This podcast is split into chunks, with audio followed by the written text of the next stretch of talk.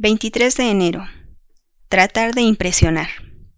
El escritor nos dice, cuando un grupo de universitarios hizo un paseo cultural, el instructor casi no reconoció a una de sus mejores estudiantes. En la clase, ella escondía bajo sus pantalones unos zapatos de unos 15 centímetros de alto, pero con botas medía menos de un metro y medio.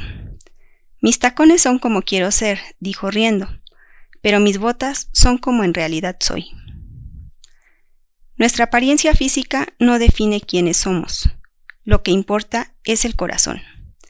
Jesús fue duro con los expertos en apariencias, los superreligiosos fariseos y maestros de la ley.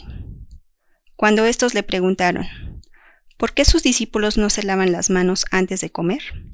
Como indicaba la ley, él dijo, porque también vosotros quebrantáis el mandamiento de Dios de vuestra tradición.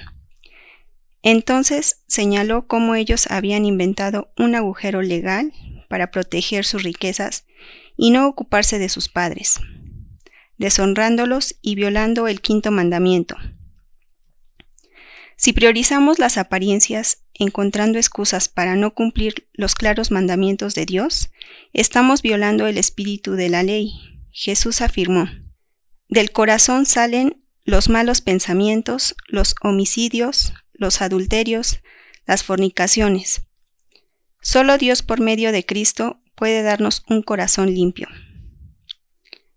Señor, ayúdanos a ser auténticos con los demás. Limpia nuestro corazón de todo mal pensamiento. Rompe cadena de apariencia en nuestra vida. Señor, permítenos andar sobre esta verdad.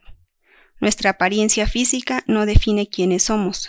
Lo importante para ti es nuestro corazón. Señor, danos un corazón limpio. En el nombre de Jesús.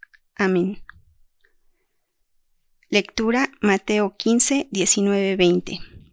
Recordemos, cuando nuestra motivación es impresionar a los demás, no estamos impresionando a Dios.